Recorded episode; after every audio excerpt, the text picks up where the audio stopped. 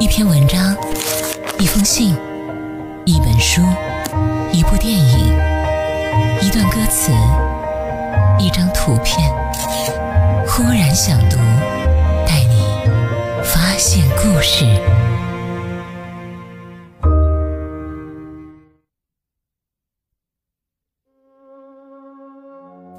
欢迎收听《忽然想读》，我是忽然。今天我们继续来读《平凡的世界》第八章。哥，哥！孙玉厚老汉儿刚把自己的铺盖卷儿搬到隔壁少安的小土窑里，就听见公路下面他弟玉婷喊叫他的声音。玉厚奇怪玉婷为什么不上家里来。往常他有事儿没事儿，吃完饭总要到他家里来坐一阵儿，穿着麻绳子绑捆的烂鞋，往他家前炕的铺盖卷上一靠，没命的在他的烟布袋里挖的抽半天烟。他热心公家的事儿，庄稼行里又不行，因此营务不起来旱烟，满年四季都是他供着。每当玉婷来的时候，他老婆也总是要把家里刚吃过而剩下的饭给玉婷热的端上来一碗。玉婷嘴里推让着，两只手一把就接住了。少安他妈知道玉婷在家里吃不饱，总要牵挂着给她吃一点。父亲去世早，玉婷从五岁起，实际上就是他两口子一把手带大的。尽管玉婷成家以后，他老婆贺凤英那些年把少安妈欺负上一回又一回，怕老婆的玉婷连一声也不敢吭，但少安他妈不计较他，因为他从小把玉婷抚养大，心中对她有一种疼爱的感情。人常说老嫂为母，这话可一点儿也不假。哥哥，玉婷仍然一声接一声地在公路下面喊叫。玉后听见他弟这样喊叫，又不上他家来，不知道出了什么事儿，就一边从院子里往外走，一边给下面的玉婷答应了一声。在院子外的小土坡上往下走的时候，玉后心里才恍然大悟：他弟弟今晚上不上他家来，是因为他女婿今天被劳教了。玉婷现在公社正看得起，让他当了会战指挥部的副总指挥。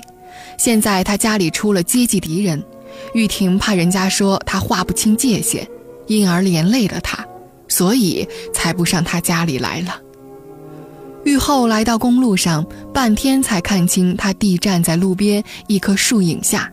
他走过去问：“什么事儿？”“哎，也没什么事儿，想和你拉两句话，你心放宽些。”玉婷脸上是一副同情他哥的神色。这同情是真诚的，因为这终究是他哥嘛。玉后没有说什么话，沉默地从自己的烟布袋里挖了一锅烟，点着抽起来。玉婷也从身上掏出自己的烟锅，在他哥的烟布袋里挖了一锅，又用他哥的火柴点着，说：“满银一脑子的资本主义，劳教两天是小事儿，再不学习和改正，说不定要进班房。”亲戚都要为这小子在政治上受影响。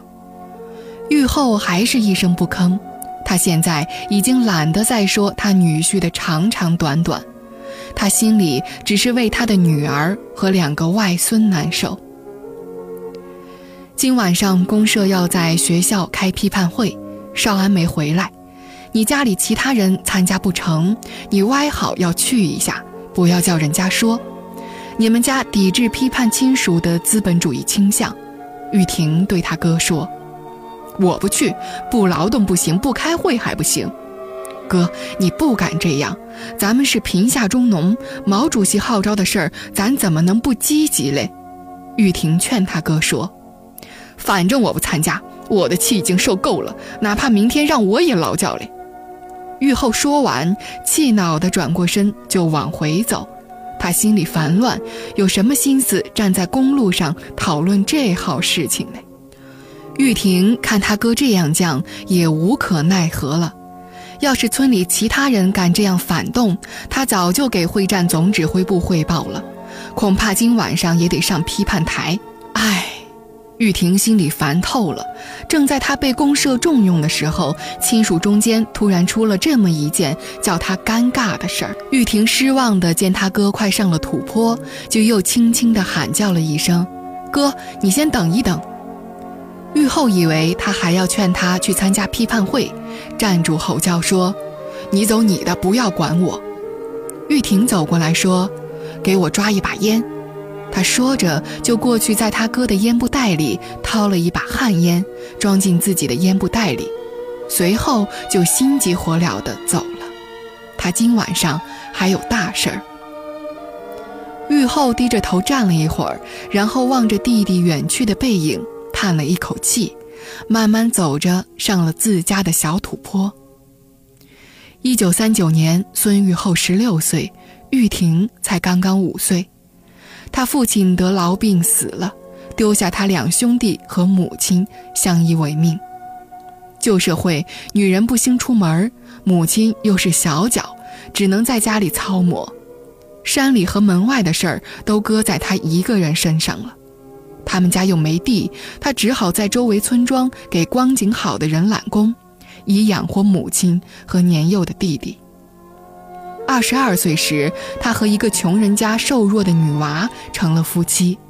他媳妇虽然面黄肌瘦，但对他妈和玉婷特别好，因此那几年光景虽然穷得叮当响，日子过得还很一体。他为了挣点儿粮盐买油的钱，冬天农闲的时候就给石一杰一家商行去邀生灵，翻山越岭走几十天。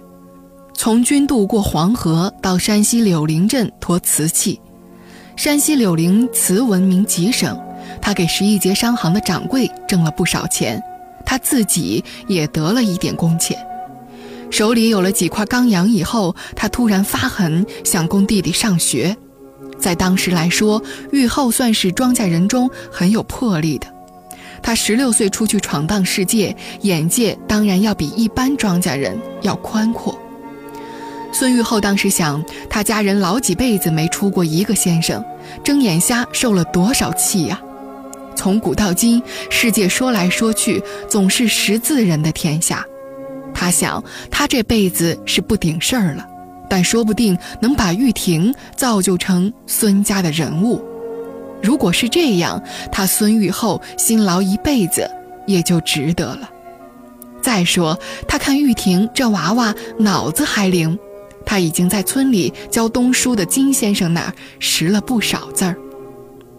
一九四七年，玉婷十三岁，当时这一带正处于战争状态，玉后参加了村里给解放军送粮的运输队，同时还得种地，东跑西奔，忙忙乱乱。但他仍然惦记着玉婷上学的事儿。可当时这里战火连天，学校都停办了。眼看玉婷岁数已经不小，再不念书就晚了。他突然想到，前几年他去柳林镇驮瓷的时候，有一次一家姓陶的窑主家发生了事故，他冒死救了陶窑主的性命。老陶感激他，和他结了拜把子兄弟。陶兄一再说，以后他有什么难事儿就来找他，他一定全力相帮。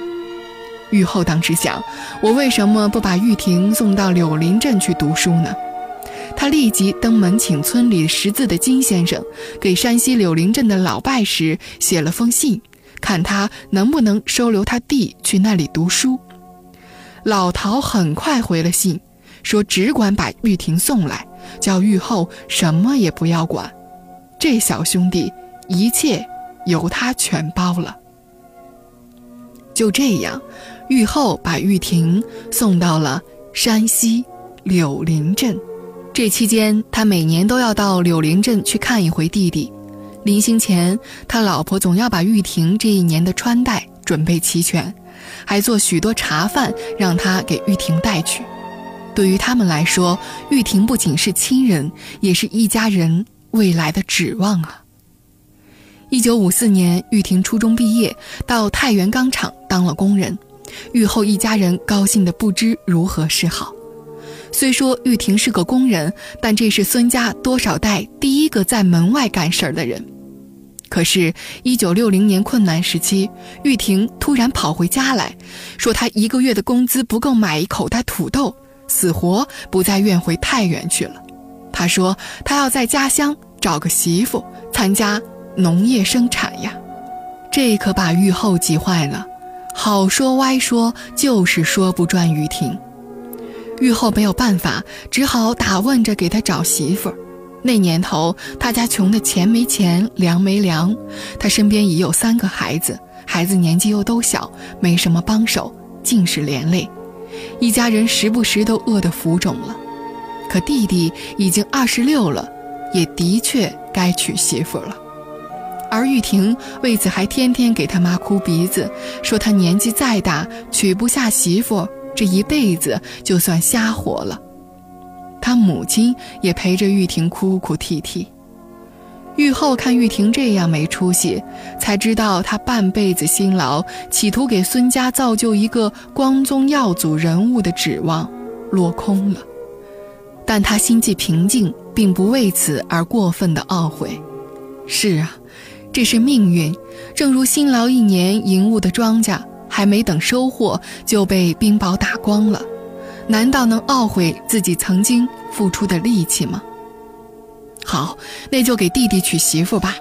他四处疯跑着给玉婷打问对象，但是所有的人家彩礼要的都太高了，他就是把一家人的骨头卖了也出不起。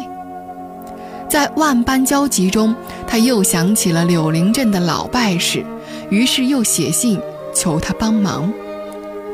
本来他是有病乱求医，并没抱多大希望，可不久老朋友却热心地回了信，说离柳林镇二里路有一个女子愿意跟玉婷。老陶说玉婷大概也认识这女娃娃，这女子在柳林镇小学和玉婷同过学，官名叫贺凤英。玉婷的确认识凤英，于是亲自去了一趟柳林镇，把贺凤英当下就接回来了。玉后立马闹腾着借强借粮，尽量体面地给弟弟办了婚事儿，接着又搬家腾窑，另起了炉灶。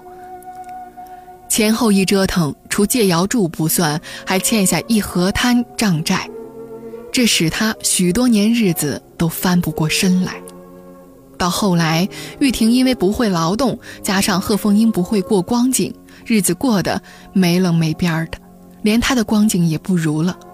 但她除过能供得起他旱烟和一碗剩饭外，再没有能力照管他了。但话说回来，孙玉婷本人觉得他现在穷是穷，倒也自有他活人的一番畅快。玉婷是大队党支部委员、农田基建队队长、平下中农管理学校委员会主任，一身三职，在村里也算是一个人物。全村开个大会，尽管他衣服不太体面，但也常常是坐在主席台的人。他又有文化，上面来个什么文件或材料，书记田福堂和副书记金俊山都不识字儿，回回都是他给众人宣读。这时候，全村大人娃娃的目光都集中在他身上，使他感到非常的满足，把饥肠饿肚早已忘得一干二净。只是。回到家里，三个孩子饿得嚎哇哭叫，他老婆又跑出去为骂仗的村妇调解是非，上顿饭的碗筷都没洗，撂在锅台上。这时，他才感受到对生活有点灰心。他一个人坐在灶火已烙拉风箱，饭还没熟，三个孩子像土匪一样趴在锅上，三下五除二就吃得差不多了。这时，他也不由得想起了早些年间太原钢厂的好吃好喝，顿顿白馍大肉菜喷鼻香。那时他一顿才吃三个白馍，真是不可思议。要是现在的话，他在家里胡乱吃喝一点，就又投身到轰轰烈烈的革命运动中去了。只有在这社会的大风大浪中，他才把饿肚子放在一边。精神上享受着一种无限的快活。